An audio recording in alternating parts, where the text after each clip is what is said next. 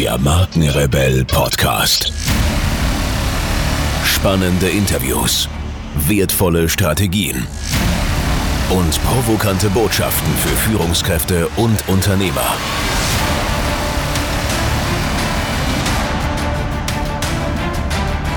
Stell dich den Herausforderungen der Digitalisierung und setze als Marke ein Zeichen. Von und mit Markenrebell Norman Glaser. Here we go. Herzlich willkommen hier im Markenrebell Podcast. Mein Name ist Norman Glaser und ich helfe mit meinem Expertenteam Unternehmenschefs in den Bereichen Markenführung und Digitalisierung. In der heutigen Mindshift-Folge soll es mit meiner Lebenspartnerin Katharina Pommer um das Thema Selbstwert Selbstvertrauen und natürlich die Bindung, die Bindungspsychologie gehen, denn wir alle haben so einen Ursprung, den wir in unserer Kindheit suchen dürfen und der maßgeblich dafür verantwortlich ist, äh, wie es mit unserem Selbstwert, mit unserem Selbstvertrauen aussieht, wie wir also uns heute äh, in der Öffentlichkeit bewegen, wie wir mit anderen Menschen umgehen, wie wir auch beziehungsfähig sind, ja? also Beziehungen mit anderen Menschen ähm, äh, aufnehmen können.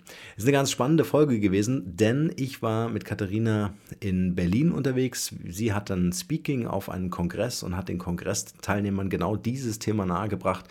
Und wir haben danach beschlossen, hey, warum nicht das Ganze konservieren in einer Podcast-Folge, damit auch ihr davon profitieren könnt. Und deswegen äh, ist diese Podcast-Folge im Hotelzimmer entstanden, wo wir gleichzeitig versucht haben, über Facebook Audio Live oder Facebook Live Audio äh, das Ganze ähm, äh, zusätzlich aufgezeichnet haben, um das einfach mal auszuprobieren. War auch mein erstes Mal, also eine ganz witzige Situation.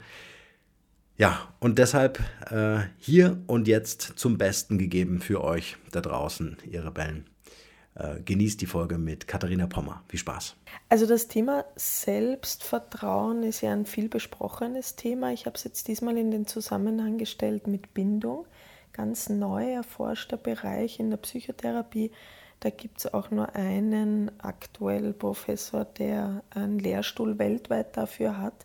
Und da gibt es ganz tolle neue Studien dazu, warum es uns so schwer fällt, Selbstvertrauen, ehrlich gemeintes Selbstvertrauen zu entwickeln, aufeinander zuzugehen, Bindungen einzugehen, Menschen zu vertrauen, auch selbstsicher ähm, aufeinander zuzugehen, dann auch zuzulassen, ähm, erfolgreich zu sein. Also viele Menschen kommen eher mit einem Misserfolg mhm. klar, als dass man sagen kann, passt in mein Selbstbild Erfolg oder Glück oder Fülle. Und das habe ich in Verbindung gebracht mit dem Thema Bindung. Ganz spannendes Thema. Da kommen wir natürlich nicht über frühkindliche Prägungen dran vorbei. Und es ist unglaublich spannend, wie sehr sich die ersten die Lebensjahre oder die Erfahrungen, die wir gemacht haben, auf unser weiteres Leben auswirken. Und äh, ja, das fand natürlich großen Anklang, weil es das Thema nochmal einen ganz anderen Zusammenhang stellt. Ja, vielleicht hake ich da kurz ein. Äh, du hast von vier Bindungstypen gesprochen. Und äh, wie du ja schon gesagt hast, äh, ist es das ganze Thema frühkindliche Bindung. Also das heißt, wenn ich es richtig verstanden habe, wie sind unsere Eltern mit uns umgegangen? Mhm. Ja, was haben wir erlebt, gerade in, in, frühkindlichen Jahren? Und was mich so fasziniert, ist, dass sich das im Grunde wie ein roter Faden bis in die Gegenwart, bis zu unserem heutigen Selbst, mhm. zu unserem heutigen Ich äh, äh, durchzieht ähm, und sich verschiedene Verhaltensweisen, die wir haben, Ereignisse, die uns immer wieder passieren, äh, dadurch ganz gut erklären lassen. Vielleicht kannst du kurz mal auf diese vier Typen eingehen, Bindungstypen. Ja, also es ist ja so, dass viele wissen ähm, oder das womöglich auch noch belächeln, wenn man sagt, ähm, die Beziehung zu den Eltern ist prägend für mich gewesen. Das ist für manche doch auch noch befremdlich, aber die vier Bindungsarten sind erforscht, mhm. zahlreiche Studien letzten 25, 30 Jahre. Daraufhin wurde auch sehr, sehr viel in Kliniken neu eingeführt.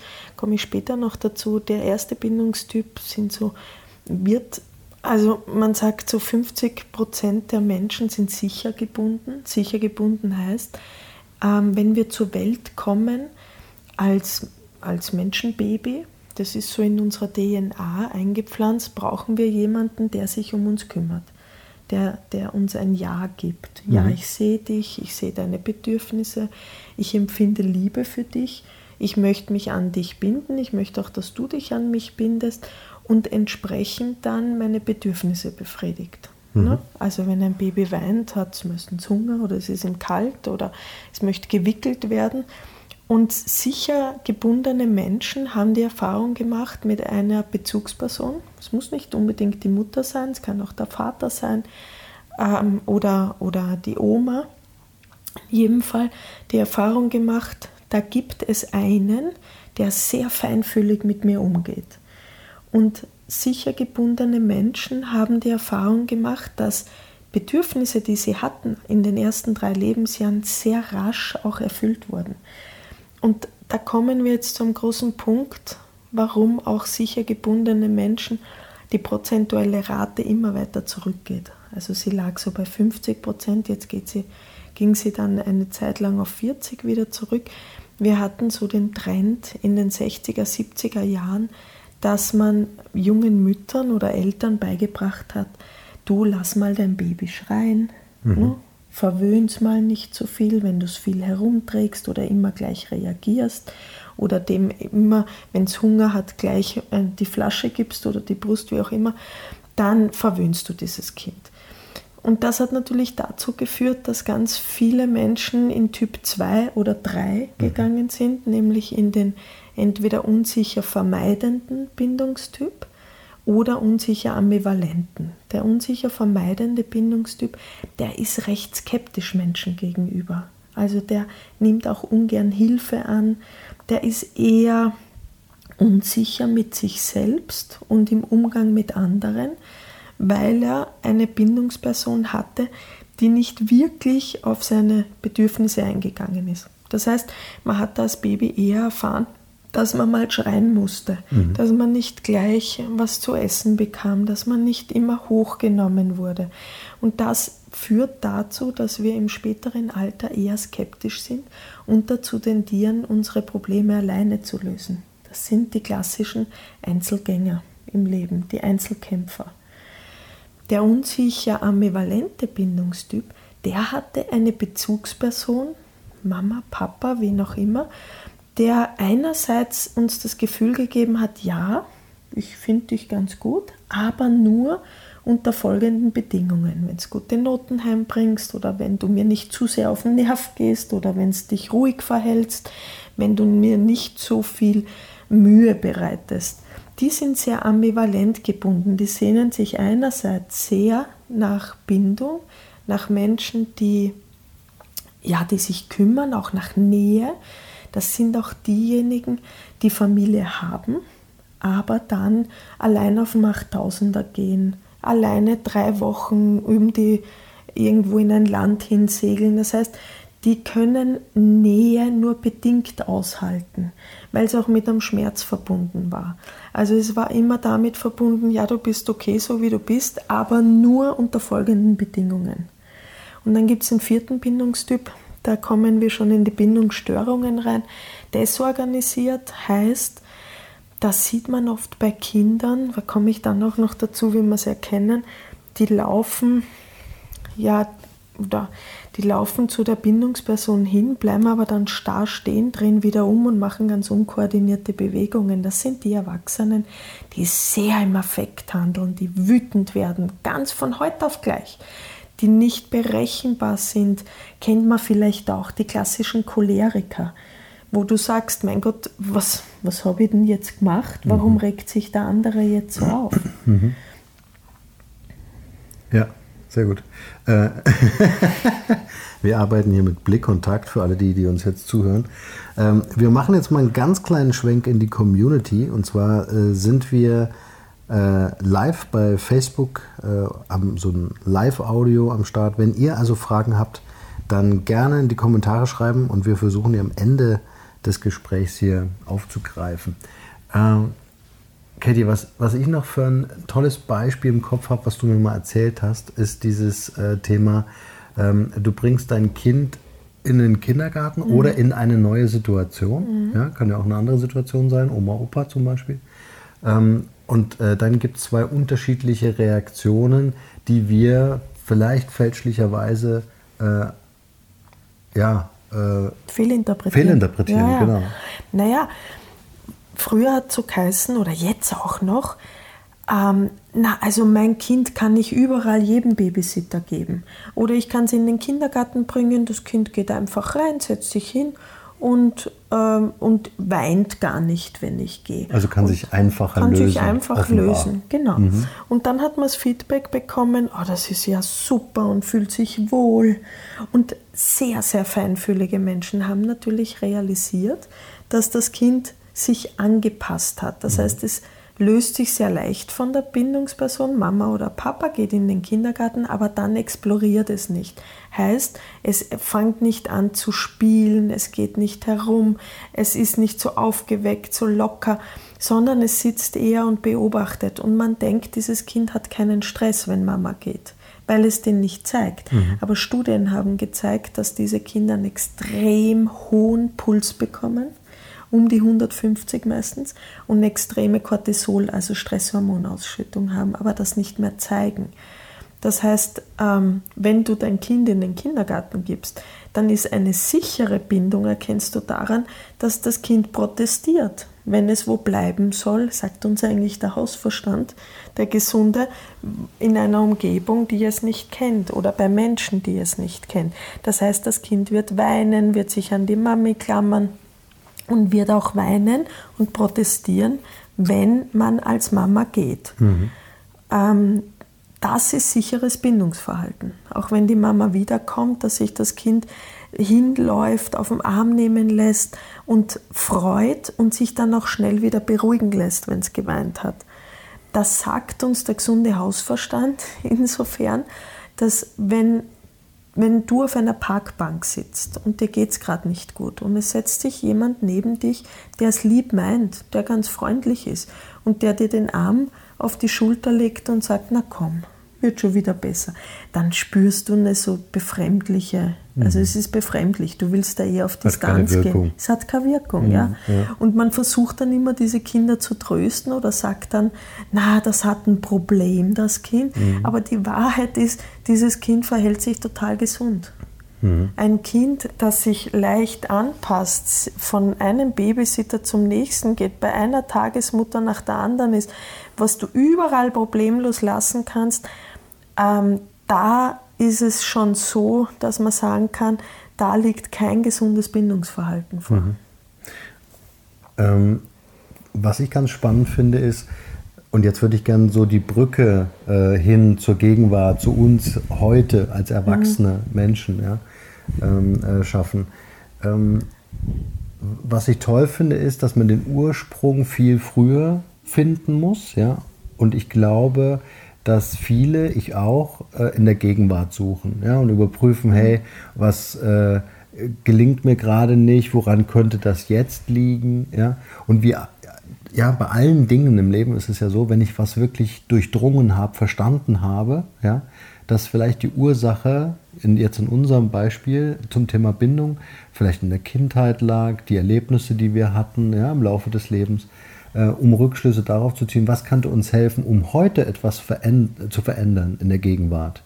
Ja, das finde ich ganz spannend. Ähm, welchen Einfluss hat das Thema Bindung heute auf uns? Naja, wenn wir erfahren haben, dass unsere Bedürfnisse, also unsere Wünsche, das, was wir brauchen, nicht gehört wurde oder nicht entsprechend ähm, ja, erkannt wurde, dann, dann hat das den Einfluss, dass wir eher misstrauisch sind Menschen mhm. gegenüber. Dass wir sagen, ähm, naja, der andere ist mir nicht so wohlgesonnen. Man geht eher auf Konkurrenz als auf Miteinander. Man ist eher im Neidbereich. Man ist auch eher so, dass man sich schützt und sagt, ähm, ich glaube, mir ist der andere nicht so geheuer. Also man ist grundsätzlich eher misstrauischer und großer Einfluss, man hat Riesenprobleme damit, um Hilfe zu bitten, was man dann auch merkt in Teams oder in Unternehmen. Die klassischen Einzelkämpfer kennen wir. Wir kennen auch in Teams diese Alleingänger oder jene, die wirklich sich extrem schwer tun, Schwächen zu zeigen, mhm. die auch ungern um Hilfe bitten, mhm. die nicht sagen, die, die immer sagen, mache ich, mache ich, mache ich, ich kümmere mich drum und dann merkt man, es ist ein Ding nach dem anderen bleibt unerledigt, weil sie nicht in der Lage sind zu sagen, hör mal, könntest du mir helfen? In deren Bildnis passt es nicht, dass ein, es einen anderen Menschen gibt, dem ich wichtig bin, mhm. der auf mich achtet und meine Bedürfnisse hört und die dann aber auch befriedigt werden. Es ist auch so, dass wir dann weniger Vertrauen haben mhm. in den anderen und letzten Endes auch in uns selbst. Also oft bei angepassten Menschen ist es so, dass sie gar nicht mehr spüren oder wahrnehmen, wie geht es mir eigentlich, was brauche ich. Auch dieses Artikulieren, was ich brauche, fällt schwer, weil ich ja gar nicht weiß, was mir fehlt. Mhm. Das heißt, man hat sich so gefühlsmäßig auch abgestumpft, ist auch sehr intellektuell oft in diesen Funktionsmodus gegangen, sind oftmals auch sehr große Perfektionisten, Menschen, die ganz wenig mit Kritik umgehen können, weil sie über sehr wenig Selbstvertrauen verfügen, oftmals hochintelligente Menschen auch, die gar nicht gewohnt sind, dass sie auch mal scheitern könnten oder dass es andere gibt, die mich unterstützen. Großes Thema auch im Bereich Burnout und natürlich Beziehungsfähigkeit. Also wir sehen ja auch in der Gesellschaft, es gibt immer mehr Singles, es gibt immer mehr Trennungen, Scheidungen, die nicht harmonisch verlaufen, sondern mit sehr viel, ähm, ja, also großen Streits, Rosenkrieg. Ja. Mhm. Warum? Weil man sich gegenseitig oftmals Schlechtes unterstellt, Negatives unterstellt, weil sich nicht sicher gebundene Menschen gar nicht vorstellen können, gut, dass, dass man auch jeder für sich seinen Weg gehen kann ähm, ohne einander abzulehnen. Das ist ja, gibt zwei Kernängste bei Menschen. Vielleicht kann ich mhm. da kurz rein, äh, behalte deinen Gedanken, mhm. weil das finde ich ganz, ganz interessant. Ähm, ist ja auch so eine, so, so eine, so eine Frage des, äh, bin, ich, bin ich denn tatsächlich schuld? Ja. ja. Also wenn wir jetzt mal über die Schuldfrage sprechen mhm. wollen, oder liegt, es, liegt der Ursprung allen Übels, in Anführungsstrichen, das, was mir heute widerfährt, ja. was für, heute, für mich vielleicht heute nicht in Ordnung ist oder was ich gern verändern wollen würde, oder meine Wirkung auf andere Menschen, auf Beziehungen zu meinen Kindern, zu meiner Familie, auf Freunde und so weiter, ähm, liegt das in der Vergangenheit? Liegt das in meiner Kindheit? Sagt das diese Bindungspsychologie? Ähm, äh, naja, grundsätzlich gibt es da verschiedene Psychotherapierichtungen. Ne? Die Psychoanalyse sagt, ähm, ja, die, die, die Mama. Hm. Die, die Mama ist die Ursache von allem. Bindungspsychotherapie sagt, ähm, unsere Prägungen, die wir hatten mit unseren ersten Bezugspersonen Personen prägen uns natürlich ein Leben lang. Ich persönlich denke, da geht es ähm, um eine Gratwanderung zwischen Schuld und Verantwortung. Mhm. Schuld heißt ja, ich bin ein Opfer mhm. und gebe meine Verantwortung in die Hände eines anderen. Mhm. Fakt ist, was auch immer geschehen ist, ja, es hat geprägt und ja, das tut es tatsächlich. Das können wir mit Sicherheit sagen.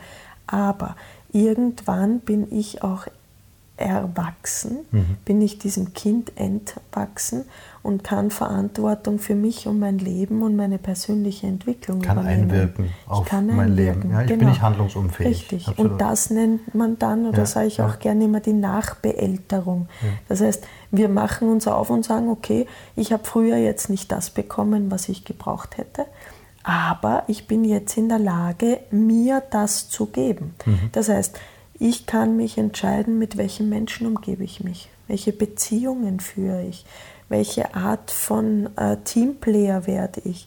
Ähm, grundsätzlich kann ich sagen, wenn ich die Verantwortung übernehme, ähm, hilft Nachbeälterung. Das heißt, ich kann jetzt in diesem Moment dafür sorgen, mich mit einem Menschen zu umgeben, der feinfühlig auf mich reagiert, der mhm. mich wahrnimmt. Viele gehen dann in die Therapie, mhm. dazu ist auch Therapie da, mhm. dass man jemanden hat, der zuverlässig ist, wo wir lernen, hey, da gibt es ja jemanden, dem kann ich vertrauen. Das hat nichts damit zu tun, dass ich dann sage, die Mama war schuld oder der Papa oder man, ja, man genau. wühlt in alten Suppen ja. und, und verharrt da im, in der Vergangenheit, sondern man sagt, was brauche ich jetzt, damit ich mich zu dem Menschen entwickeln kann, der mir, ja, wo ich sage, der gefällt mir. Also da fühle ich mich gut. Mhm. Kann ich das aufarbeiten, ohne in dieser alten Suppe rumrühren zu müssen? Naja, ich glaube, ich würde sie einmal probieren und kosten und schauen, ob sie mir schmeckt. Ja.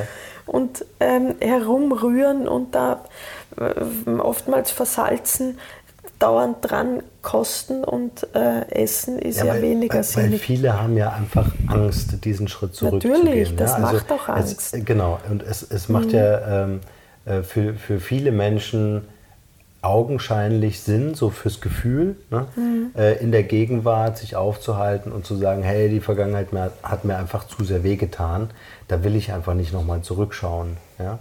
Ähm, Gibt es da Möglichkeiten oder ist es einfach zwangsläufig äh, zurückzugehen und ganz bewusst Dinge aufzulösen? Naja, schau. Oder, oder Erkenntnisse zu gewinnen. Ich glaube, das ist ja schon mal das, der erste Schritt, mhm, bevor ich Ich glaube, glaub, es geht darum, äh, dass wir lernen, uns zu verstehen.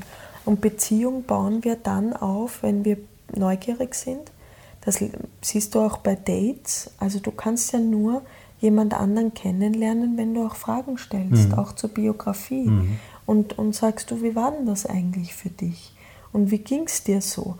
Und ähm, ich glaube, dieses, diese Offenheit, äh, ich möchte mich selbst gern verstehen lernen, braucht auch einmal den Rückblick. Mhm.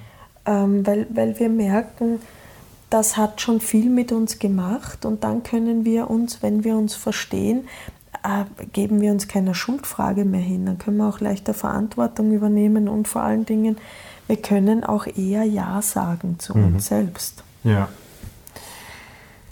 Ich will noch mal ganz kurz äh, so in unsere Community hier reinhören. da kommt schon der erste Like. Samstagabend. Äh, und wir haben den einen oder anderen Zuhörer.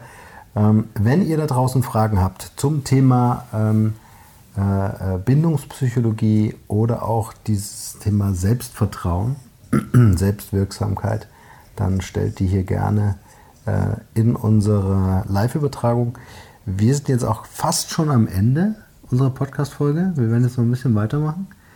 Ich, äh, ich bin gerade überrascht, weil wir sind schon am Ende. Ich habe noch gar nicht über ich habe noch gar nicht über Selbstvertrauen, Selbstwirksamkeit ja, gesprochen. wir, wir, wir machen einen Deal, Katie.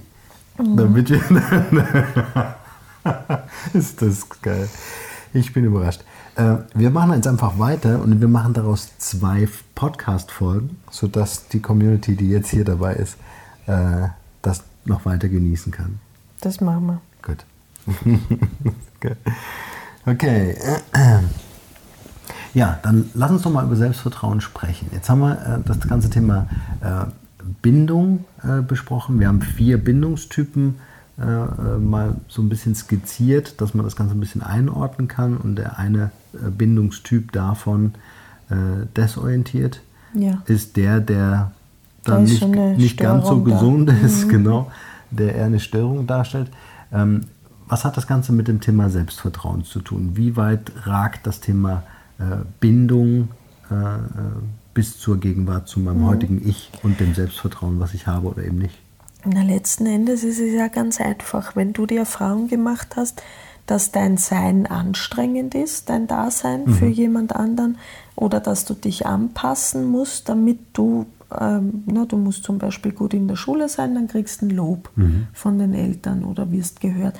Dann macht das schon was mit dem Selbstvertrauen. Es ist auch so, wenn wir die Erfahrung gemacht haben, das, was ich brauche oder möchte, interessiert den anderen gar nicht, mhm. wirkt sich das auf unser Selbstvertrauen aus. Und dann beginnen wir, unseren Wert in Frage zu stellen. Ne? Also dann kommt diese Kopfgedankenspirale von ich bin nicht gut genug, weil wenn ich gut genug wäre, dann würde ja der andere mir signalisieren, dass ich wichtig bin, mhm. dass ich ihm wichtig bin. Und ich bin ihm wichtig, wenn er meine Bedürfnisse hört und mhm. wahrnimmt. Wenn wir diese Erfahrung nicht gemacht haben, sinkt unser Selbstwert. Und dann tun wir uns im Erwachsenenalter auch schwer zu sagen, hey, ich bin ein toller Mensch, ich darf mich lieben, ich äh, würde mit mir auch total gern befreundet sein, ich gehe gern auf Menschen zu, weil die heißen mich willkommen, die mögen mich, die schätzen mich, die lieben mich. Das wird eher schwer möglich sein, so zu denken. Wir nehmen dann auch, also Menschen, die über weniger Selbstwert verfügen, nehmen Kritik auch ähm, ganz, ganz ungern auf. Mhm. Also warum? Weil sie es auf sich und ihren Wert beziehen, eine Kritik zu empfangen und nicht unterscheiden können zwischen, da wird jetzt mein Verhalten kritisiert mhm. Mhm. oder da werde ich als Mensch kritisiert. Großer Unterschied. Mhm. Kinder zum Beispiel können diesen Unterschied nicht. Also wenn man, wenn die Mama sauer ist und dem Kind sagt, du, das ist jetzt nicht gut, dann denkt das Kind, ich bin nicht gut. Mhm. Das kann nicht unterscheiden zwischen die Mama sagt, mein Verhalten war nicht gut. Und so werden wir auch groß. Dann denken wir, wenn mich jemand kritisiert, werde ich als Mensch abgelehnt. Mhm. Das führt dann auch zu weniger Selbstwert. Eine kurze Unterbrechung mit einem kleinen Hinweis auf unseren Messenger-Service. Wir haben für euch die Möglichkeit geschaffen, über euren Lieblingsmessenger wie zum Beispiel WhatsApp oder den Facebook Messenger von uns automatisch exklusive Inhalte zu erhalten. Neben den brandneuen Podcast-Folgen bekommt ihr auch aktuelle Studien, hilfreiche Ratgeber als PDF oder auch spannende Insights von den Markenrebellen. Darüber hinaus könnt ihr uns eure Fragen schicken, ob als Text- oder Audionachricht, die ich dann in einer der nächsten QA-Folgen beantworten werde. Also probiert es einfach mal aus. Dieser Service ist natürlich kostenfrei und was mir selbst immer sehr, sehr wichtig ist, ohne Werbespam. Ihr könnt euch direkt auf der Startseite unter www.markenrebell.de für diesen Service eintragen. Und nun geht's weiter hier. Grundsätzlich kann man den eigenen Selbstwert an sechs Ebenen oder sechs Stufen messen und erkennen, wenn euch das interessiert. Das interessiert uns. Äh, vielleicht ein Like aus der Community dazu? wir erzählen es jetzt einfach. Ja, wir erzählen es jetzt einfach. Ist doch egal. Los geht's. Die erste Ebene ist des Selbstwertes oder Selbstvertrauens ist, dass ich sagen kann, wie, wie fühle ich mich mit mir selber. Mhm. Also ganz wichtig, ja. ja. ja. Wie geht es mir mit mir? Kann ich jetzt von, mit vollem Herzen sagen, ja, ich finde mich so gut mit mir, wäre ich gern befreundet. Und, und nicht nur mit dem Kopf, sondern auch mit dem Herzen, genau. genau. Ja, das, genau ja, ja. Mhm. Also in dieser narzisstisch geprägten Gesellschaft gibt es ja ganz viele, die sagen, ja klar, aber du merkst, das ist so ein selbstüberzogenes Ja, klar. Ja. Und du fühlst es aber nicht. Und das ist ein großer Unterschied. Deshalb auch, wie fühle ich mich mit mir selbst? Der zweite, die zweite Ebene ist, ähm, wie geht es mir im Umgang mit anderen? Wir Menschen sind Beziehungswesen. Wenn wir als Baby geboren werden und da gibt es niemanden, der sich um uns kümmert, dann sterben wir. Mhm. Also für alle, die da sind und am Leben sind, gute Nachrichten. Es gab jemanden, der für uns gesorgt hat bei allem, was, was nicht gepasst hat für viele in der Kindheit oder was sie sich mehr gewünscht hätten oder auch mehr gebraucht hätten oder was für viele auch wirklich, wirklich schlecht gelaufen ist. Aber die Tatsache, dass wir hier sind, zeigt, dass ganz großer Überlebensdrang auch in uns ist und dass es irgendwo auch jemanden gegeben hat, der sich um uns gekümmert hat, sonst wären wir nicht hier. Und die Frage ist die, wie geht es mir im Umgang mit anderen? Also muss ich, weil ich eine narzisstische Struktur habe und mich innerlich klein fühle, den anderen abwerten, damit ich mich gut fühle? Mhm. Oder kann ich auch Nähe zulassen? Kann ich Beziehung zulassen? Kann ich in einer Beziehung zu Menschen über meine Gefühle sprechen? Traue ich mir zu sagen, wie es mir wirklich geht? oder halte ich damit eher zurück? Ganz entscheidende Sache. Punkt 3 ist, wie gehe ich mit Kritik um? Mhm. Also wie habe ich, da haben wir ja kurz schon drüber gesprochen, kann ich Kritik annehmen, kann ich damit umgehen oder gehe ich da eher aus dem Weg? Also keiner von uns mag das gerne. Mhm. Aber man hat schon gesehen, dass sehr erfüllte, erfolgreiche, glückliche Menschen eher in der Lage sind, äh, Kritik so zu verwerten, dass sie daran wachsen. Mhm. Ne? Also dass sie vielleicht sogar danach fragen, weil sie merken, der kritisiert ja nicht mich als Mensch, sondern meine Handlungen. Und dann kann ich meine Handlungen abändern, was auch zu anderen Ergebnissen führen wird. Möglichkeiten, nicht? selbst zu wachsen. Ja. Genau, auch, mhm. im, auch im Unternehmen ganz wichtig. Mhm. Also lasse ich mir Feedback geben. Kulturfrage auch. Ja. Die ähm, nächste Ebene ist die, dass ich sage, ähm, wie geht es mir mit meinem Körper? Körper ist ja der Kampfschauplatz für viele Menschen. Nicht? Mhm. Also wenn ich mich in meinem Körper oder wie nicht attraktiv fühle, nicht gut fühle, das weiß jeder, der schon mal einen Termin hatte, ein Vorstellungsgespräch zum Beispiel und dann plötzlich in der Früh aufwacht und einen großen Pickel im Gesicht hat. Mhm. Also wenn ich sehr viel Selbstvertrauen habe, dann sage ich, mein Gott, das ist ein Pickel. Aber es ändert nichts an der Tatsache, dass ich mein Vorstellungsgespräch heute richtig gut machen werde und den Job auch bekomme, weil ich toll, richtig gut bin. Mhm.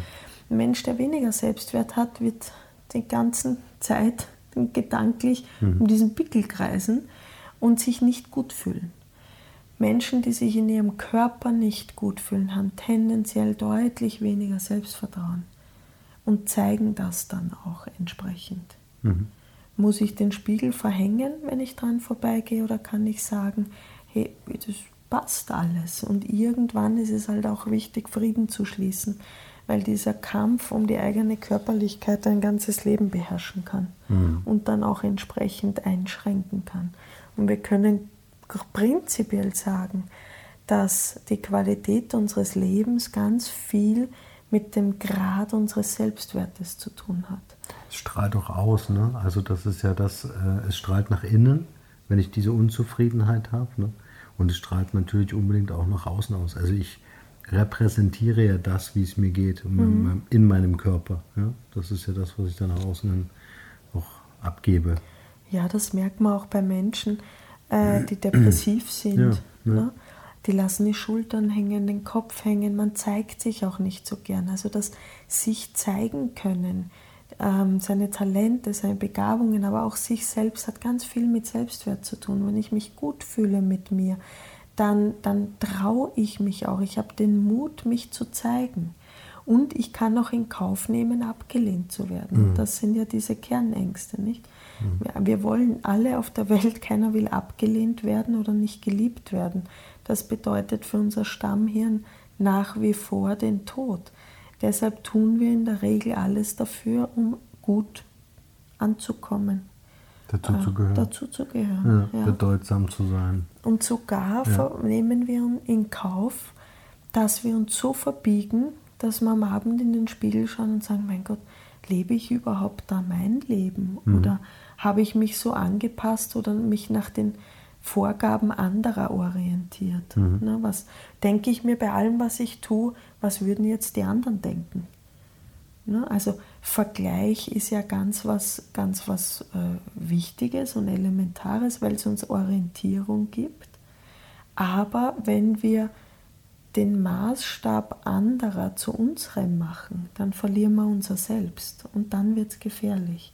Das finde ich auch ganz spannend, ähm, wenn wir über Selbstwert sprechen. Ja, dann ist ja irgendwann mal, nämlich mit dem Auf die Welt kommen, äh, der Wert in die Welt getragen von Haus aus. Und jeder mhm. hat dieses Potenzial. Und erst die Bindung zu unseren Bezugspersonen und das müssen nicht die Eltern sein, hast du mir erklärt. Ja. Es muss nicht Mama, Papa sein. Nein, die wichtigste Bezugsperson ist der Mensch, der am feinfühligsten mit dir umgegangen ist. Ganz spannend. Ja? Mhm. Also das heißt, selbst wenn ich Mama, Papa nicht hätte, habe ich natürlich als Kind eine Chance, behütet und gut verbunden aufzuwachsen. Ja. ja? Und äh, das finde ich ganz, ganz spannend, äh, nochmal auf den Selbstwert zu kommen, dass im Grunde die, diese ganze äh, Bindungsthematik bis hin zu den ganzen Erlebnissen auch mit anderen Menschen, in welchem Rudel würdest du sagen, wachse ich auf, in welchem Umfeld werde ich groß, ähm, äh, bis hin zu dem, was ich heute bin, was dann den Selbstwert ergibt, den ich in mir spüre und zum Ausdruck bringe. Ja. Ja, genau. Und da ist noch ein wichtiger, eine wichtige Ebene auch noch, die Sportlichkeit, die eigene Vitalität. Das heißt, das ist ein sehr breiter Begriff, aber ein Mensch, der sich äh, agil und vital bewegen kann, ist tendenziell selbstbewusster als jemand, das sieht man bei vielen älteren Menschen, die nicht mehr in der Lage sind, ihren Körper einzusetzen. Ja. Ja, die fühlen sich dann weniger gebraucht, weniger wichtig. Ihr Selbstwert geht gegen Null und man tendiert zu Depressionen, weil man das Gefühl hat, ich, ich habe ja gar keinen Sinn mehr mhm. in meinem Leben. Ich kann keinen Beitrag leisten. Mhm. Und das ist ganz, ganz wichtig für einen Menschen, dass er auch das Gefühl hat, je beweglicher ich in meinem Körper bin, je vitaler, desto mehr kann ich mich auch einbringen, sinnvoll einbringen. Mhm. Und darunter leidet natürlich auch der Selbstwert. Deswegen sind viele Menschen aktuell auch dazu bestrebt, ähm, sich gut zu fühlen in ihrem Körper. Mhm. Was natürlich die Gefahr auch ist, dass man es überzieht, das Ganze, und, ähm, und dann den geringen Selbstwert auf den Körper umlegt, den so trimmt und hochpimpt oder umoperiert, dass man denkt, die Illusion sich hingibt, wenn ich mich in meinem Körper gut fühle, dann steigert das auch den Selbstwert. Mhm. Aber ähm, das eine bedingt das andere. Mhm. Es ist auch ein bisschen komplexer. Ja? komplexer also ins Fitnessstudio rennen heißt nicht, äh, Depressionen ablegen zu können. Ja, äh, muss man so sagen, ne? sondern es ist, sind halt mehrere Faktoren, die hier eine Rolle spielen, um den eigenen Selbstwert überhaupt erstmal zu entdecken. Ja, also ich glaube, da ist auch viel bei dem einen oder anderen da so ein bisschen verschütt gegangen über die Jahre. Ja? Mhm. Und das wieder auszugraben, wieder zu entdecken, zu identifizieren, äh, was macht mich für mich selbst vor allem auch äh, liebenswert ja? und am Ende wertvoll, auch für die Gemeinschaft, also für mhm. andere ja? in Beziehungen. Ich meine, wir sind ja voller Selbstzweifel mhm.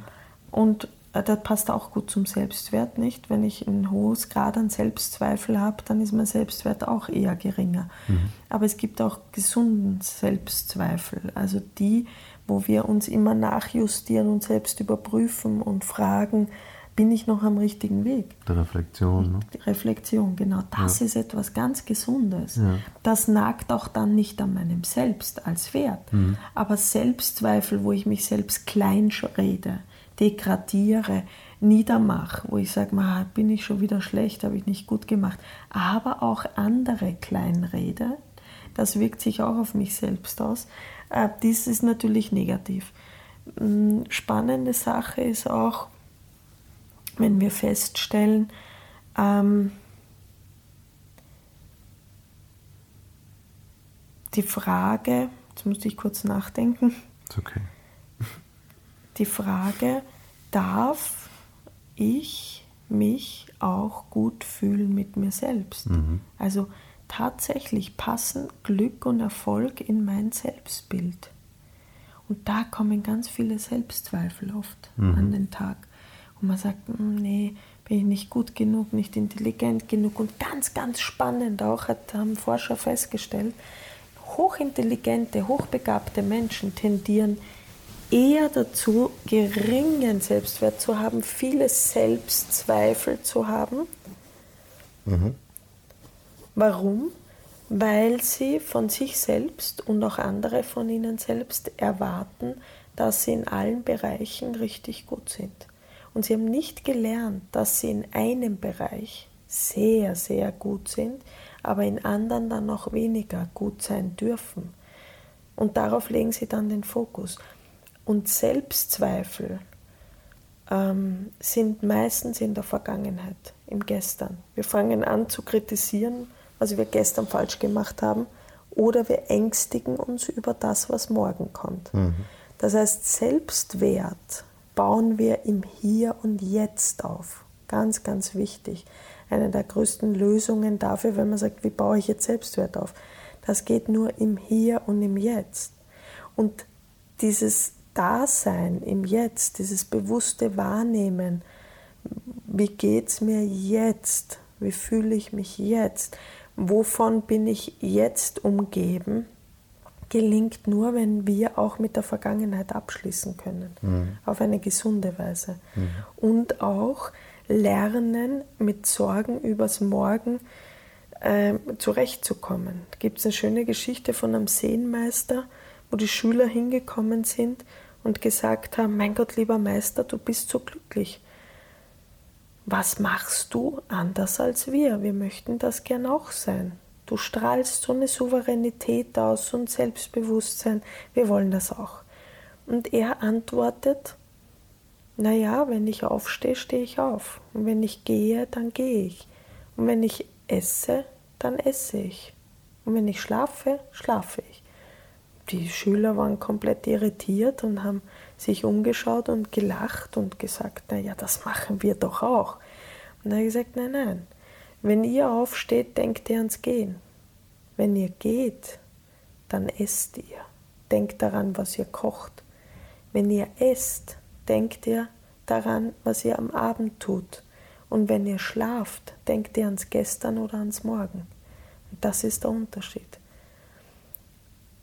Und Selbstwert entsteht, wenn wir in dem Moment das tun, und zwar mit voller Aufmerksamkeit und Hingabe und Bewusstsein, was wir jetzt in diesem Moment tun. Und das ist ganz wichtig zu lernen. Mhm.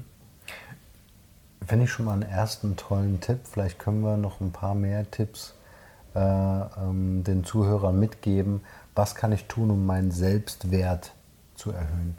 Ähm, was ich ganz toll finde, ist, wenn man so in diese praktische Denke reinkommt. Also wichtig war für mich oder eine wichtige Erkenntnis war für mich zu verstehen, ja? also das ganze Thema äh, Bindung mal zu durchleuchten, mal sich selbst reflektierend ähm, äh, damit nochmal auseinanderzusetzen. Ähm, dann natürlich zu überlegen, wie war so mein Lebensweg, ja, bis zu dem Tag, dem Heute anzukommen und zu überlegen, was kann ich äh, äh, tun, wie bin ich eigentlich innerlich aufgestellt, wie ist denn mein Selbstwert, ne? wie ist denn meine Selbstliebe, was passiert, wenn ich in dem Spiegel sage, äh, ja, ich kann äh, offenen Herzens sagen, äh, ich liebe dich oder ich finde das wertvoll, was du machst ja? oder deine Gedanken, die du dazu hast. Was kann ich tun heute, um den Selbstwert ähm, vielleicht zu entdecken und zu erhöhen für mich selber? Ja, ganz wichtig ist, ähm, dieses Ja sagen lernen zu uns selbst. Ne? Mhm. Auch Ja sagen zur Biografie, zum Umfeld und dann auch ganz bewusst zu wählen, passt das zu mir? Oder äh, auch diese, diese Eigenmacht sich wieder zu holen, dass wir uns nicht ausgeliefert fühlen müssen den mhm. Ereignissen mhm. im Leben oder den Umständen, sondern dass wir wählen dürfen. Also diese bewusste Unterscheidung, ich bin jetzt kein Kind mehr, ich bin ein erwachsener Mensch was man noch tun kann, natürlich viele gehen dann in eine Therapie und lassen sich nachbeeltern in, in der Form, dass sie lernen. Keine jeder, schlechte Idee. Ja, ja. ich finde das äh, ja. total wichtig. Also ja. ich bin ja, komme ja aus dem Bereich, bin auch mit einer Psychotherapeutin aufgewachsen. Ähm, für mich ist das so, wenn ich Zahnschmerzen habe, gehe ich zum Zahnarzt. Mhm. Und ich gehe aber nicht nur, wenn ich Zahnschmerzen habe, sondern mhm. auch äh, zur Prophylaxe, mhm. zur Vorbeugung. Und, und dieses Mindset ist ganz, ganz wichtig, auch diesen Mindshift gehen zu können. Mhm. Sagen, hey, ähm, ich, ich hole mir Hilfe und Support. Weil äh, wenn, wenn ich einen Schnupfen habe, gehe ich auch in die Apotheke oder zum Arzt. Mhm. Und wenn meine Seele einen Schnupfen hat, dann mache ich das auch. Mhm ähm, auch präventiv. Es ist etwas sehr, sehr Heilsames, mhm. sich mit Menschen zu umgeben, die auch äh, verstehen. Und im Verstehen liegt ja die Lösung, woher ich komme, warum ich so bin, wie ich bin und wie es mir geht. Mhm. Was ich äh, auch noch toll fand, vielleicht, wenn ich das noch ergänzen darf, ähm, Thema Mindshift, ja, äh, vielleicht mich selbst zu überprüfen, befinde ich mich in einer Opferrolle, in einer gedanklichen mhm. Opferrolle. Ja? äh, versuche ich vielleicht mit dem Aber, was du vorhin gesagt hast, mir Dinge zu erklären. Oder versuche ich mein Verhalten äh, zu erklären über Dinge, die ich vielleicht lese, um mich so einzusortieren und zu sagen, hey, liebe Welt da draußen, ich bin doch okay. Ja, also dieses äh, Argumente dafür suchen, dass mein Verhalten richtig ist, ist ja kein wirkliches Hinterfragen. Ja. Zur Rechtfertigung. Eine Rechtfertigung, oft, ja. genau, aus der Opferrolle heraus. Mhm. Ja. Und äh, äh, zu sagen, ich brauche nichts ändern, soll sich das Umfeld ändern. Mhm, ja. ja, ja, großes Thema. Also wenn man sich selbst zum Opfer macht, dann muss man auch einen anderen zum Täter machen. Mhm. Und dann stecken wir in diesem Opfer-Täter-Retter-Dreieck. Irgendwo gibt es dann einen Retter, also so wie es hätte sein sollen, dann wäre alles gut. Aber ähm, da auszusteigen ist ein ganz, ganz wichtiger Schritt. Und das gelingt vielen nur mit Hilfe, mhm. muss man einfach so sagen. Mhm. Also die wenigsten schaffen aus diesem Dreieck es, dass sie sich selbst rausbefreien. Mhm. Und du hast jetzt mich noch an eine Sache erinnert, an das Aber, darüber haben wir heute auch gesprochen.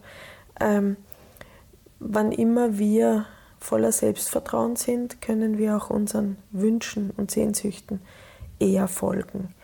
Ähm, aber viele von uns sagen, ich würde so gerne Weltreise machen, ich würde so gerne aus dem Job aussteigen, ich würde so gerne Praxis aufmachen, ich hätte so gerne Familie und dann kommt das Aber. Mhm. Und das Aber und das, was dahinter kommt, ist immer eine Missachtung unseres Selbst. Ich missachte meine Bedürfnisse. Und da kommen wir wieder zur Bindung, wenn wir das gelernt haben als Kind, dass unsere Bedürfnisse keine Rolle spielen. Dann gehen wir später genauso mit uns selbst um und missachten uns und geben diesem Aber Gewicht. Und so gibt es viele Menschen, die draußen herumlaufen, dem Aber Gewicht gaben und ein Leben leben, das nicht ihren Träumen, Bedürfnissen, Wünschen, Sehnsüchten entspricht, sondern dem Aber. Mhm. Selbstwert steigern wir dann, wenn wir hinter dem, was wir uns wünschen, was wir gern hätten, einen Punkt setzen. Kein Komma und kein Aber. Mhm. Und Aber das müssen wir ja üben. Ist ja auch wieder so die Opferrolle und die Erklärungssuche. Ne? Also ich habe, ich kann das nicht, ich kann nicht joggen, weil ich keine Zeit habe, ne? aber ich habe keine Zeit. Mhm. Ja? Ich würde so gern joggen, ist der Wunsch. Genau. Ne? Ja, genau. Ich würde so gern einen tollen Körper haben. Aber? Aber ich habe ja keine Zeit. Genau. Ist Opferhaltung. So, und, und das Aber mhm. verschwindet ja interessanterweise, wenn der Leidensdruck entsprechend groß ist. Genau. Ja? Wenn wir müssen, wann ja. immer der Hebel groß genug ist, genau. wir einen Riesenschmerz haben, wenn jetzt der Arzt sagt, Jens, pass auf, wenn Sie jetzt nicht zum Joggen anfangen, dann sterben Sie in zwei Jahren an Herzverkalkung oder was auch immer. Mhm. Ja, dann habe ich einen großen Hebel, dann mache ich das, dann mhm. schwindet das aber. Ist interessant, ne? Mhm. wie der Mensch funktioniert.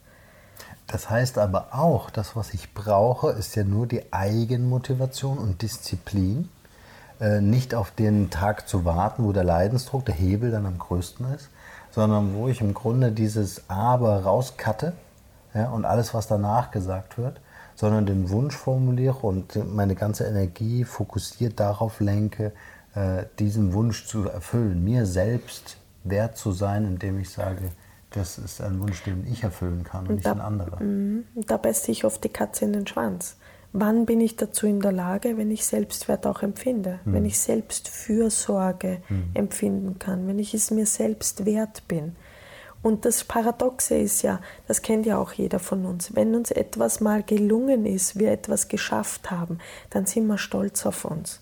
Mhm. Und dann steigern wir unseren Selbstwert. Also Selbstwert steigern wir auch, wenn wir uns bewusst machen, und das mache ich zum Beispiel jeden Abend, ein paar Minuten schreibe ich mir seit vielen, vielen Jahren auf, zwei, drei Dinge, mhm. wo ich sage, boah, da bin ich stolz auf mich, das ist mir heute gelungen, da bin ich dankbar dafür. Kleine Dinge. Wenn wir uns das wieder bewusst machen, ja. Dann schaue ich auf mein Regal, da sind lauter Notizbücher drinnen und voll mit Dingen, wo ich sage, boah, das ist mir gelungen. Dann erfüllt mich das mit Stolz und ich kann auf Erfahrungen zurückblicken, die mich darin bestätigen, hey, du hast einen guten Selbstwert. Du machst es sichtbar. Du machst es sichtbar. Ja, ganz was, ganz was Feines, ja. Tolles. Und das müssen nicht immer die großen Dinge sein. Weißt, wir tendieren ja auch dazu, uns ständig zu vergleichen. Mhm. Na, und der Vergleich ist ja auch nicht, nicht schlecht, der gibt Orientierung. Aber wenn wenn wir uns schmälern durch Vergleich und immer nur mit dem Besten vergleichen, ist das nicht sinnvoll, sondern es geht darum, dass wir sagen, was kleine Dinge, was ist mir heute gelungen? War das das Lächeln ähm, vom Bäcker zum Beispiel, ja? Oder habe ich den Geschirrspüler eingeräumt? Oder ich habe heute mit meinem Kind Ball gespielt? Oder ich hatte heute ein tolles Gespräch mit meinem Partner? Die kleinen Dinge, die machen es aus im Leben. Mhm. Und uns dessen wieder bewusst zu werden. Weil wir tendieren ja dazu, das zu übergehen. Ja. Zum Thema Vergleich äh, noch ein schönes Beispiel. Äh, es gab zwei Konferenzen, eine von Microsoft und eine von Apple. Äh, die Konferenz von Microsoft hat 70 Prozent der Redezeit auf dieser Konferenz damit verbracht, zu vergleichen und zu sagen, äh, wie cool Microsoft gegenüber Apple ist. Ja? Und auf der Konferenz von Apple war 100 Prozent der Zeit eingeplant dafür, äh, zu erklären, äh, wie großartig man über sich selbst hinausgewachsen ist. Ja, und das zeigt ähm, äh, ähm, echte Innovationskraft, echte Weiterentwicklungskraft, mhm. wenn man einfach sagt, das Maß aller Dinge für mich persönlich ja, lege ich selbst fest. Ja. Mein Speaking oder das Buch, was ich geschrieben habe oder die Podcast-Folge, die produziert wurde, das ist die Messlatte.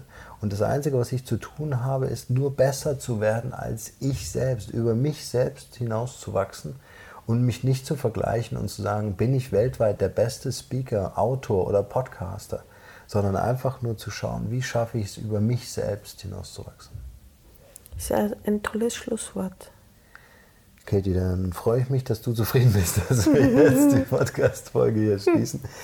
Wenn ihr Lust habt, ihr Lieben, äh, besucht uns bei Facebook, entweder auf der Fanpage von Katharina Pommer oder natürlich hier äh, Markenrebell Norm Glaser oder auch gerne in unserer WhatsApp-Gruppe. Informationen dazu auf markenrebell.de. Dort könnt ihr gerne uns eure Audiofragen stellen, also einfach eine Voice Message oder aber einfach textlich reinschreiben, was euch bewegt und wozu wir vielleicht demnächst eine Folge aufnehmen. In diesem Sinne, vielen Dank, Katie, für deine Zeit. Vielen Dank für deine Zeit.